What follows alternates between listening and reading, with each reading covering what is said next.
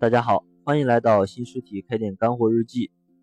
我们继续关于合伙开店的话题。这一期谈一个我们社群里的老板和我单独咨询的一个合伙的案例。这个老板是打算和他的朋友在一个四线城市合伙开一家蛋糕烘焙店。他原计划是想这样谈的：启动资金一共是十五万，两个人五五出资，股份各占百分之五十。而且他的朋友除了出钱，还带技术，并且店铺的运营也是由他的朋友全面管理的。这个老板不参与店里的事务，做甩手的掌柜。利润分配方面是想四六分成，这个老板占四，他的朋友占六。但是朋友不太同意这个方式，打算听一下我的建议。我的建议是一家小的蛋糕店，需要具备的三个核心要素就是资金。烘焙制作技术和店面的管理，这三点，你的朋友除了资金，其他的都已经可以全面掌握了。那么，你对这家店唯一的价值就是弥补他资金的不足，以及分摊可能出现的风险。这样的话，这个五五分的股权比例就是不太合理的，因为现在的合伙创业的股权分配是不能只按原始的出资来定价的，也需要给人来定价。一般情况下，可以把股权分成。资金和人力两部分，设计各占百分之五十的权重，再看你们各自在这两部分里面的比例分别是多少。以上面的看，假如你只是出钱不参与经营的话，就相当于你只在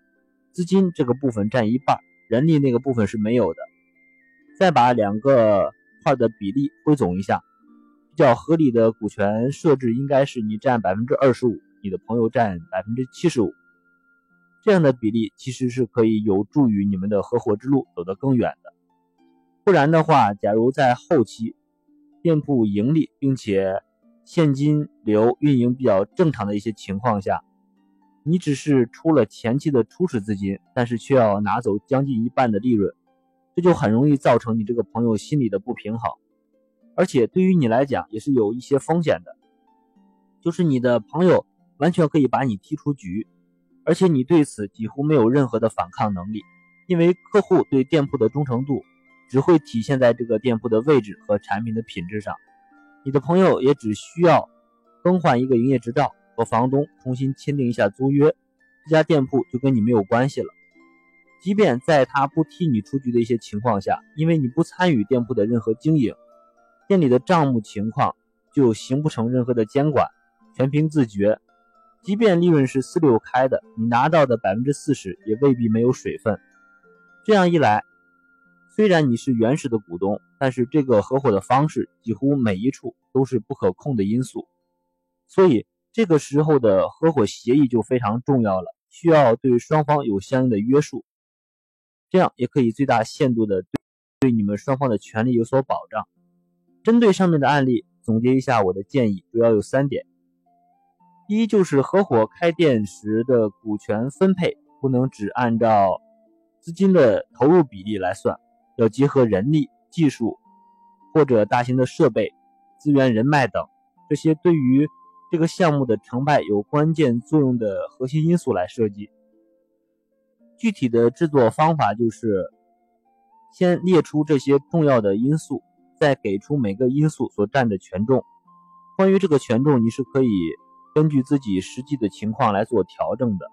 然后再计算你们各自在相应的因素中所占的比例，最后把每一个小的比例加在一起，就是你们各自所占的综合股权比例了。这是一种比较合理的股权分配方式，各位可以参考这个思路来设计。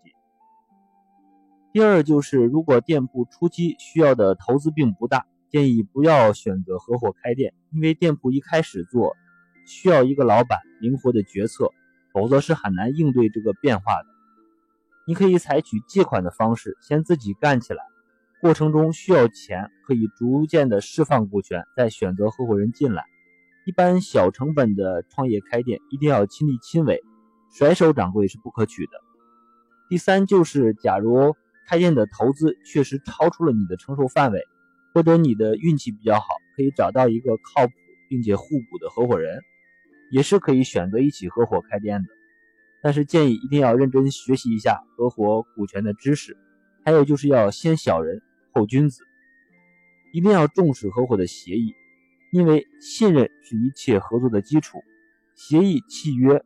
就是合作的纽带。要把可能出现的问题和风险通过协议的约定，尽量提前规避掉。现在什么生意都不好做，合伙开店创业面对的风险也很多。既然选择了一起干，建议你就要认真的对待，且行且珍惜。学习永远是最小的投入，最大的产出。关于更多开店的问题，大家可以加我的微信“开店日记”的全拼，进行深入的交流和咨询。开店是一种修行。让我们一路同行，每天进步一点。谢谢大家。